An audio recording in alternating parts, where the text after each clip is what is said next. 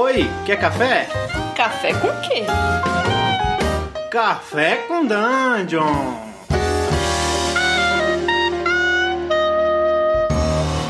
Bom dia, amigos do Regra da Casa. Bem-vindos a mais um Café com Dungeon. Sua manhã com muito RPG. Hoje a gente está aqui com o nosso camarada, já esteve aqui no Café com Dungeon, meu parceiro de Zine também, Gustavo Tertolione. E aí, Gustavo, tranquilo, cara? E aí, Carlos, tranquilo, cara? Tranquilinho, cara. Hoje eu tô tomando aqui um café com leite. Uma das coisas que eu faço pouquíssimo na vida. E você, cara, o que, que você, você toma nessa manhã de inverno? Cara, eu tô tomando um leite com chocolate e uma pizza dormida. Que é a melhor combinação do mundo. Maravilha, cara. Hoje a gente vai falar sobre um tema que eu considero legal, acho legal de falar sobre ele, que é como ser um jogador interessante. A gente não está falando aqui sobre como ser um bom jogador, como agradar seu mestre, como colaborar com a mesa. O tema não é esse. O tema é esse. como ser um jogador interessante. Gustavo, diz aí, qual é a primeira coisa que você acha que o cara tem em mente para ser um jogador interessante numa partida? Cara, eu acho que para ser um jogador interessante, a primeira coisa que o player tem que, tem que pensar é o seguinte, cara, é pensar fora da caixa. Porque ficar travado aos clichês do sistema que você está jogando não vai tornar o seu personagem interessante, entendeu? O que, que você acha? Sim. Sim. Cara, eu, eu concordo com você. Acho que isso é uma, é, uma, é uma boa ideia, é uma linha de pensamento. Mas eu tenho uma coisa que eu penso também, assim, a primeira coisa que vem à minha cabeça para mim que isso é interessante é uma coisa que começa justamente na criação de personagem. Que eu, pelo menos, é o seguinte: normalmente, ao invés de eu pensar especificamente no background ou da onde aquele cara veio, ou numa historinha para aquele cara, eu penso assim, psicologicamente, como eu vou interpretar esse cara da mesa? O que esse cara vai botar é, de legal na mesa através do temperamento dele, da maneira de falar, é, de como ele vai retratar é, a, pessoa que ele é, em geral. Tipo, isso é uma, é uma coisa que eu penso muito. Eu sempre tenho um cuidado muito grande é, em relação a isso nos personagens. Eu acho que isso é uma coisa é, interessante. O que, que você acha disso? Eu acho que é importante, né? Não só interessante. Uh, é lógico que isso é uma coisa que se enquadraria, acho que para a maioria dos sistemas né, de RPG, né, na hora da criação do personagem, coisa a se pensar. Mas um, um, eu acho que uma parada também é você, na hora de gerar o seu personagem para a mesa, além de você trabalhar essa parte psicológica, é você tentar sair um pouco do padrão de, de criação de ficha, sacou?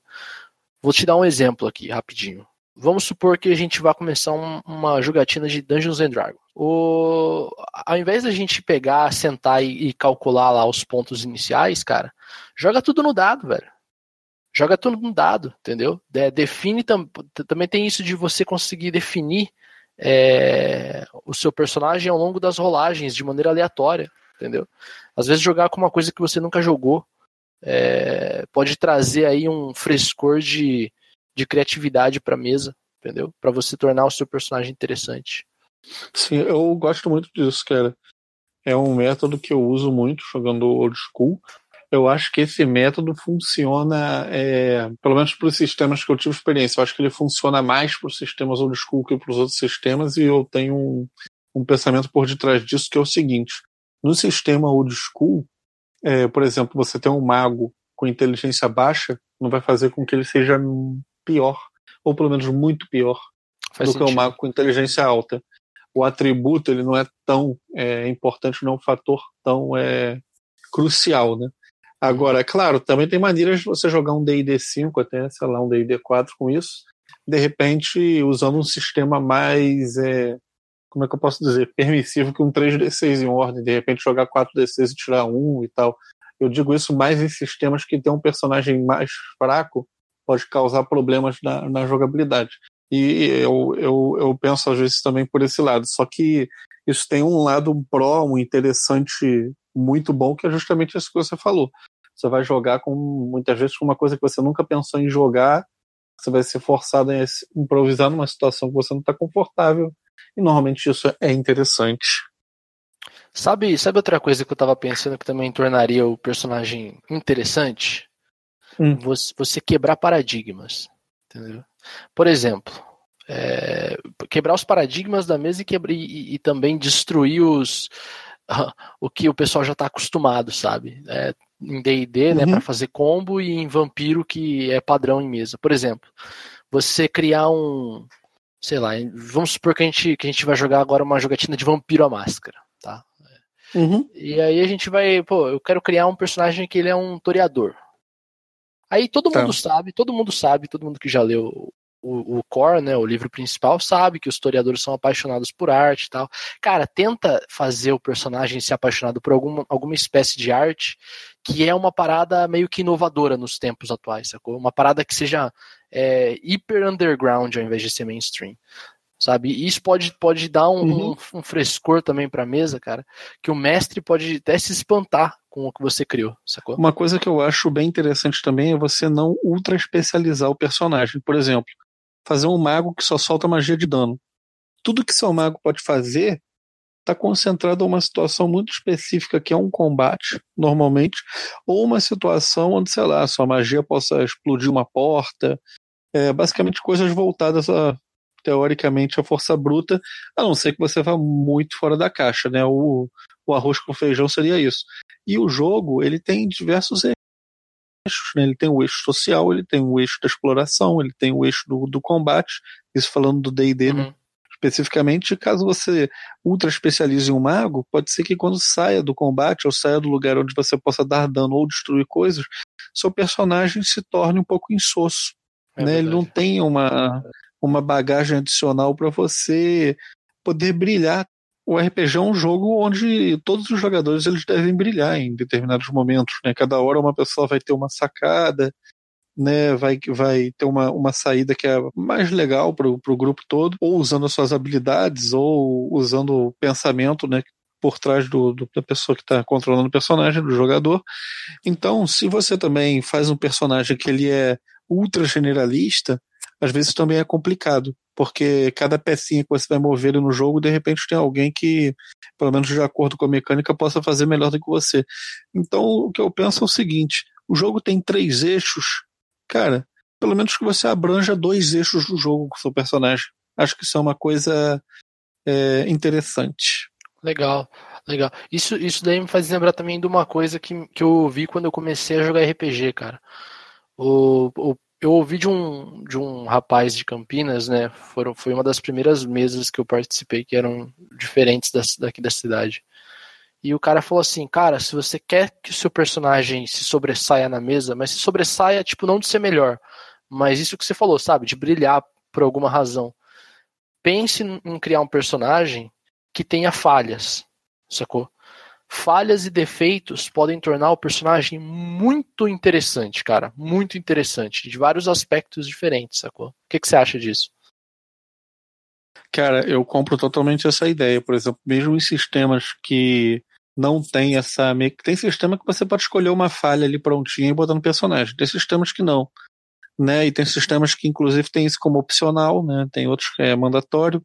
Mas Sim. sei lá, eu sempre penso nisso. Por exemplo, aqui mesmo na campanha do Regra da Casa, no, nossa, no nosso Magic Punk, no D&D cotidiano, eu fiz um, um, personagem que eu já sabia desde o início é, como eram alguns defeitos dele, alguns problemas que ele tinha, e até usando esses próprios defeitos é, dele, na interpretação, nas situações ao longo do jogo, eu tive a felicidade de ver essas coisas levando é, esse personagem a ser moldado é, pela aventura, pelo mundo, a amadurecer.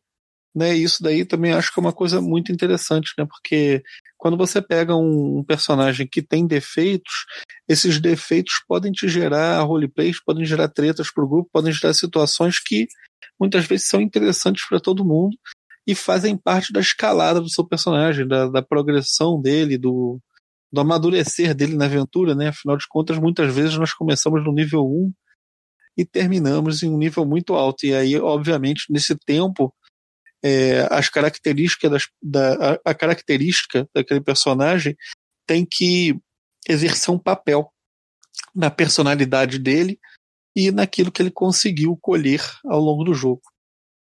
Tem um personagem que você criou uma vez para jogar um, um jogo de Lamentations, cara.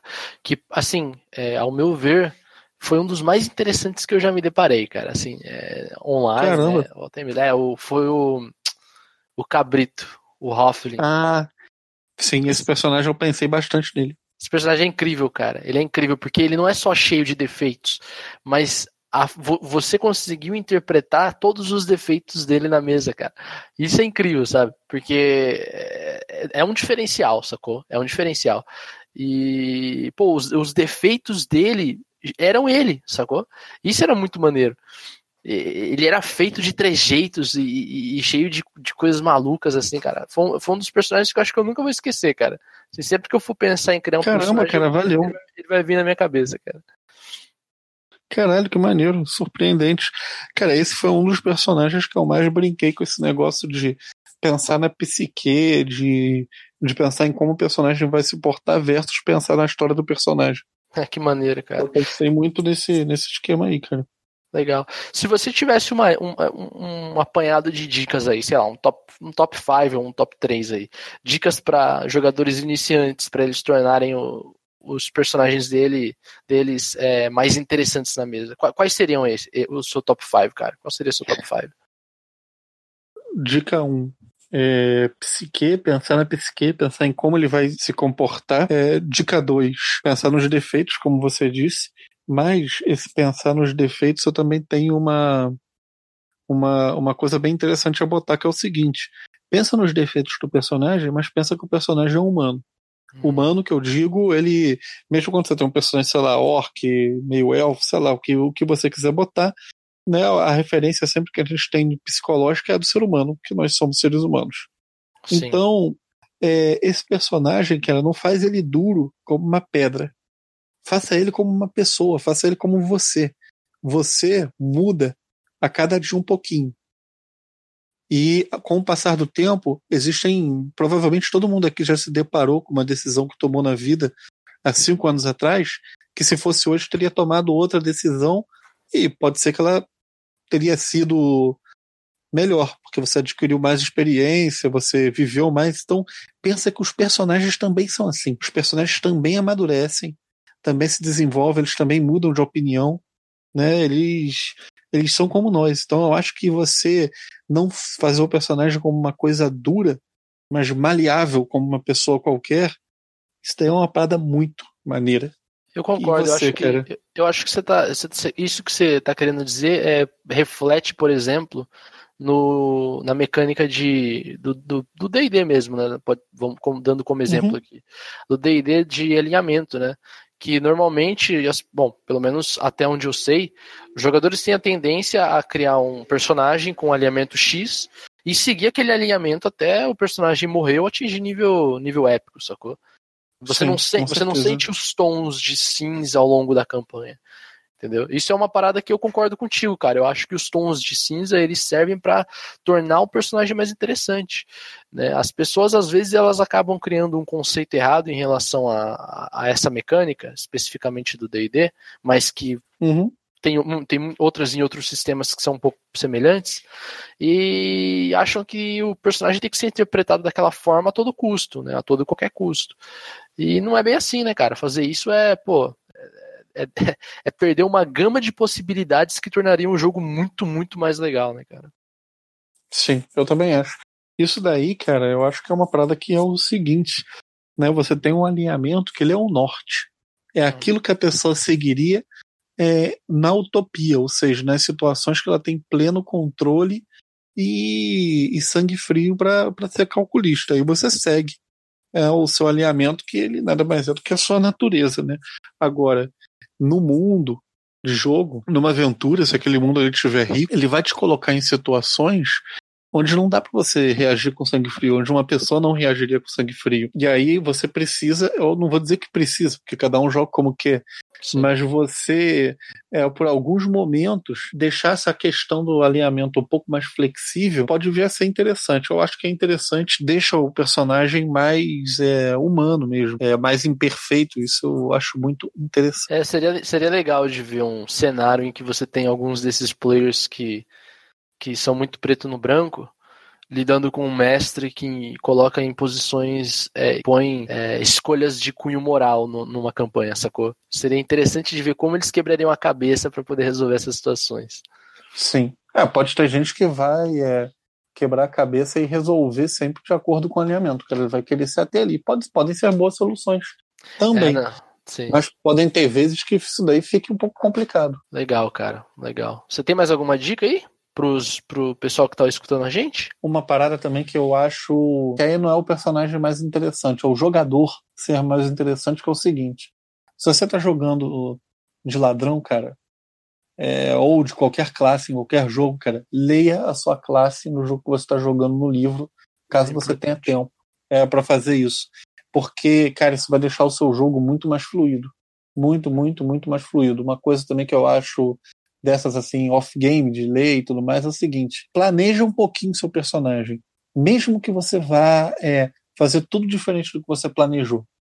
Mas planeja um pouquinho. Por que eu acho isso? Porque o ato é, de planejar um pouquinho seu personagem, como ele vai estar daqui a dois níveis e, e tudo mais, vai fazer você conhecer é, muito melhor ele, o seu personagem mecanicamente, vai fazer você conhecer muito melhor o, a psique do seu personagem que você está montando. Então, eu acho que um pouquinho de planejamento pode não vai fazer necess, não vai fazer com que você fique mais interessante, nem com que o personagem fique mais interessante, mas acho que pode ser que facilite o processo.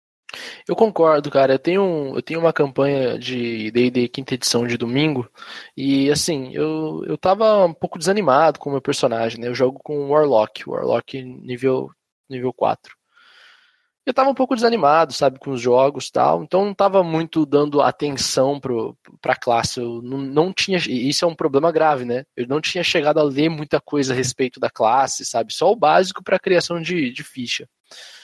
E depois que eu comecei a dar uma leve animada com o jogo, cara, eu fui da. E a gente subiu de mais um nível, né? Virou nível 5. Eu fui atrás para poder ver o que, que ia mudar na ficha e comecei a ler sobre a classe, cara. Cara, isso abriu portas, assim, de uma maneira incrível no jogo para mim, cara. As coisas mudaram muito, Sim. sabe? Eu, eu me senti um merda no, nos combates, né? Porra, não sei o que fazer. Pô, solta, solta cantrip, vai. O que, que eu vou fazer? Solta uhum. cantrip, sabe?